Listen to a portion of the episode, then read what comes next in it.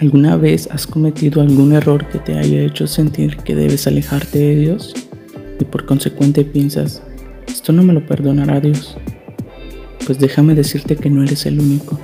En algún tiempo atrás me vi en esta situación porque mis acciones no eran totalmente buenas. Y me hacía pensar que Dios era un ser que me condenaba sin ninguna objeción.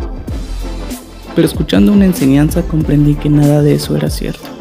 Que había alguien que se puso delante de mí se convirtió en mi escudo, mi defensa, mi corazón.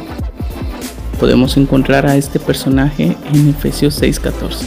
Defiendan su posición poniéndose el cinturón de la verdad y la coraza de la justicia de Dios.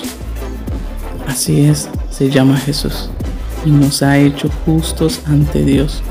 Por lo tanto, eres perdonado. Es solo cuestión de creerlo.